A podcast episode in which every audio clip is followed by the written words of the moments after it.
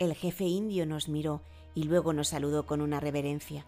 Cruzamos la caverna, tomamos unos túneles y salimos de la meseta.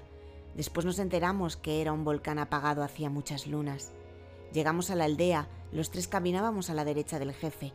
Esto significaba ser muy bien visto por toda la tribu que nos tocaba y reverenciaba nuestro paso. Lobo Gris, así se llamaba el jefe indio, dispuso los funerales de sus caídos. Después nos volvió a agradecer por haber salvado la vida de su hija. Nos contó también que lo que habíamos visto era el fin de los cíclopes y sus aves demoníacas.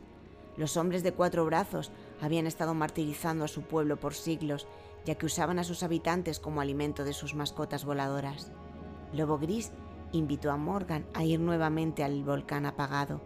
Entraron por otro lugar y bajaron muchísimos metros. Se internaron en el corazón del coloso. Morgan no podía creerlo, estaba bajo metros del lago. Lobo Gris pidió a Morgan que los ayudara a mover una roca que estaba en la entrada de un pasadizo. Se internaron y al final de este, una caverna albergaba un gran tesoro. Diamantes enormes despedían destellos multicolores. El oro que ahí dentro había era tanto que no entraría en el aventurero. Morgan quedó paralizado. Nunca había visto un botín tan impresionante. Capitán, la mitad de todo esto es tuyo y de tus amigos. Quizás cubra en parte lo que les debo. Morgan puso su mano sobre el hombro del lobo gris y le contestó. Yo viajé hasta tus tierras en busca de este tesoro sin saber que ya tenía dueño. No puedo aceptarlo. Muchos lo hicieron antes que tú, pero no corrieron con tu suerte. Algunos murieron en manos de los cíclopes y otros en las de mis guerreros y en las de mis antepasados. Te pido toma tu mitad y acepta mi amistad. Los dos sellaron nuevamente la cueva y se marcharon rumbo a la aldea. Llegó la noche y la gran sorpresa para nosotros fue que la hija del jefe se casaba. La fiesta estaba dedicada para la pareja, pero también para nosotros por haber salvado su vida. A la vez, descubrió que los nativos hacían un vino de nuez delicioso.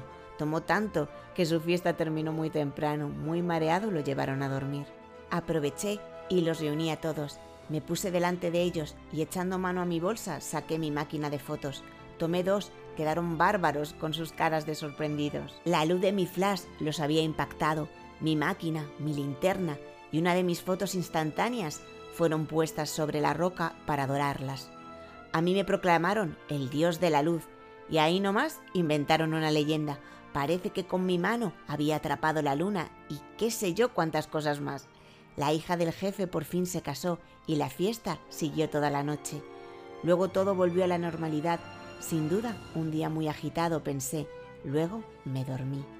El sol se hizo presente nuevamente sobre la aldea. La brisa desde el sur soplaba suave, trayendo aromas agradables desde los campos que estaban tapados de flores multicolores. Ese aromático amanecer me hizo despertar. Abrí un ojo, luego otro, y me estiré todo lo que pude Luego me levanté. Me estaba lavando la cara en el arroyo cuando escuché una voz grave detrás de mí. ¿El Señor Dios de la Luz ya está listo para partir? Giré mi cabeza y ahí estaba mi amigo Morgan sentado bajo un árbol jugando con una pajilla en su boca. Hola, capitán, le dije. Hola, Daniel. Debemos irnos, hijo. Hace mucho tiempo que estás fuera de casa y es demasiado para un solo sueño, me contestó mi gran amigo, y así que tomé mis cosas y nos dirigimos a la aldea. Lobo Gris dio la orden y todos marchamos rumbo al volcán, donde sacaron la mitad del oro. Se necesitaron 80 hombres para cargarlo y dos para cargar a Alavez, que todavía dormía. Una de las galerías nos llevó a un llano cercano a la playa. Caminábamos por el terreno junto al lobo gris. Detrás nuestro, los cargadores venían con enormes cofres. Poco a poco íbamos dejando atrás al colosal volcán apagado. En un instante y sorpresivamente apareció una tarántula de asombrosas dimensiones.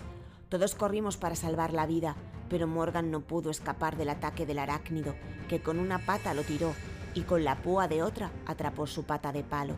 Estaba lista para matarlo cuando pasó sobre nosotros una flecha a gran velocidad. Estadio de lleno en la cabeza del arácnido que cayó de inmediato.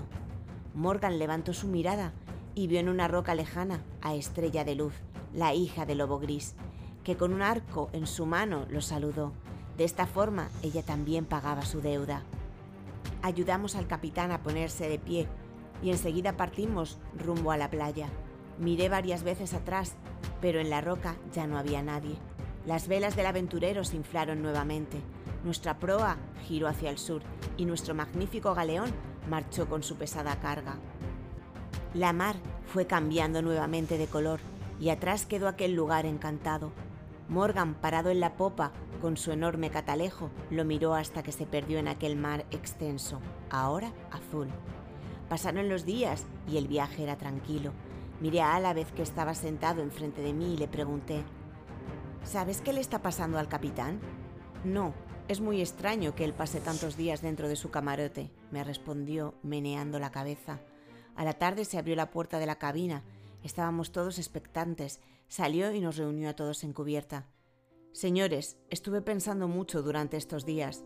Antes que nada, quiero pedirles disculpas por haber abandonado la capitanía por tantos días pero para mí era importante estar solo. Tomé la decisión de mi vida.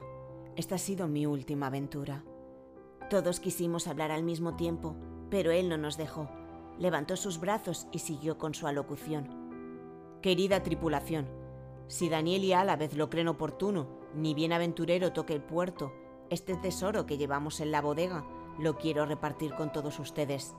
Nos miró y al unísono dijimos por supuesto. Entonces es un hecho, gritó el capitán. Los gritos de júbilo recorrieron todo el navío.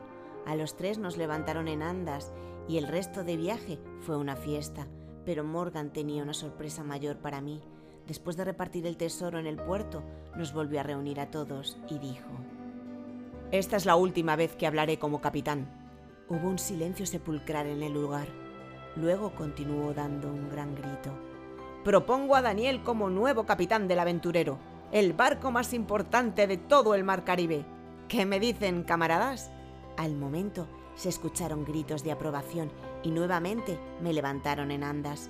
Hubo mucha cerveza, para mí mucho jugo de coco, y cuando la fiesta terminó, el capitán me tomó de la mano y caminando me llevó junto a Álavez, que me esperaba fuera con un negro caballo. Me puso sobre el animal, montándome detrás de Álavez, y luego dijo, Recuerda que este barco es tuyo y estará esperándote, amarrado a este puerto con su tripulación por siempre. Levantó su mano y se despidió. Con la otra dio una palmada al animal que de inmediato partió. Adiós, Daniel. Adiós, querido amigo, dije bajito, sin dar la vuelta a mi cabeza para que no viera mis lágrimas. Daniel, gritó mi madre desde la ventana de mi habitación, mientras yo jugaba la pelota con amigos en el jardín de la casa. ¿No has visto la linterna? Tu padre hace días que la busca. No, mamá, respondí y seguí jugando. Daniel, gritó nuevamente, ¿me puedes decir de dónde sacaste esa fotografía que tienes sobre tu escritorio con ese pirata y esos indios con cara de sorprendidos? La traje de mi última aventura, mamá, de la isla de los cíclopes, contesté de inmediato. Pero, Daniel, ¿nunca puedes contestar algo coherente? ¡Qué niño este! terminó diciendo.